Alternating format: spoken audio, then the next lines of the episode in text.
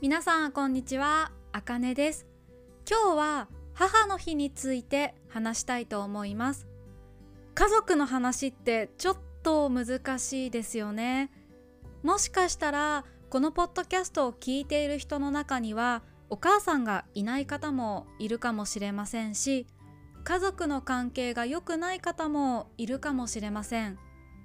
なので聞くのが嫌だなと思う人はここで止めてくださいね。次回のテーマは歴史について話そうと思っているのでまた次回聞いてもらえたら嬉しいです。では母の日について話します。日本では毎年5月の第2日曜日が母の日です。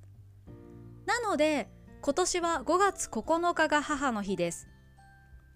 昨日 YouTube の突然ライブを配信した時にも母の日について質問しましたが日本以外にも母の日があるという国が多かったです。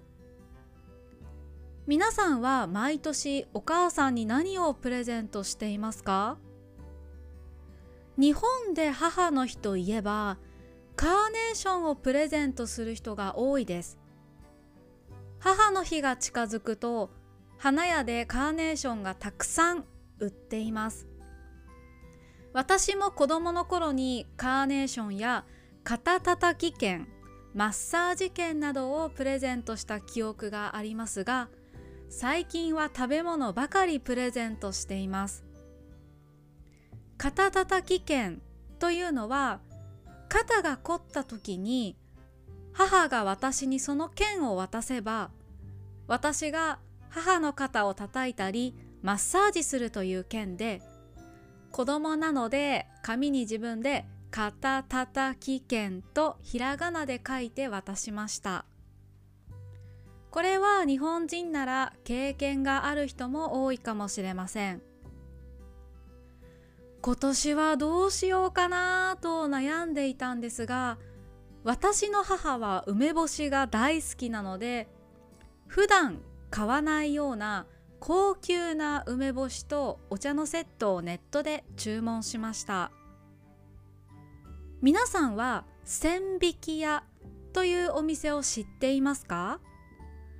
ここは高級なフルーツやフルーツを使ったケーキやジュースを売っているお店で東京のデパートえっと例えば新宿の高島屋とか伊勢丹などにあるお店です。気になる人はブログにお店のリンクを貼っておきますね。インターネットでプレゼントを探していたところ偶然この千匹屋の梅干しとお茶のセットを見つけてすぐに購入しました。母には何も言っていないので喜んでくれたら嬉しいです。母の日に限らずプレゼントを選ぶのって難しいと思います。でも何がいいかなとプレゼントをあげる相手がどんなものが好きで何をあげたら喜んでくれるか考える時間が私は結構好きです。皆さんの国では母の日はいつですか？そして何をプレゼントしますか？ブログに貼ってある YouTube の動画にコメントしてもらえたら嬉しいです。いつも日本語の聴解のためのポッドキャストを聞いてくださってありがとうございます。ポッドキャストを配信することでお金をもらっていません。ポッドキャストを続けるためにバイミアカフィで応援していただけると嬉しいです。よろしくお願いいたします。ここからは漢字の読み方です。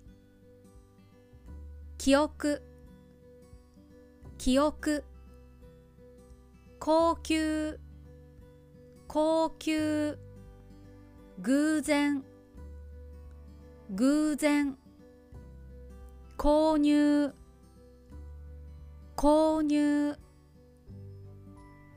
今日はここまでです。バイバーイ。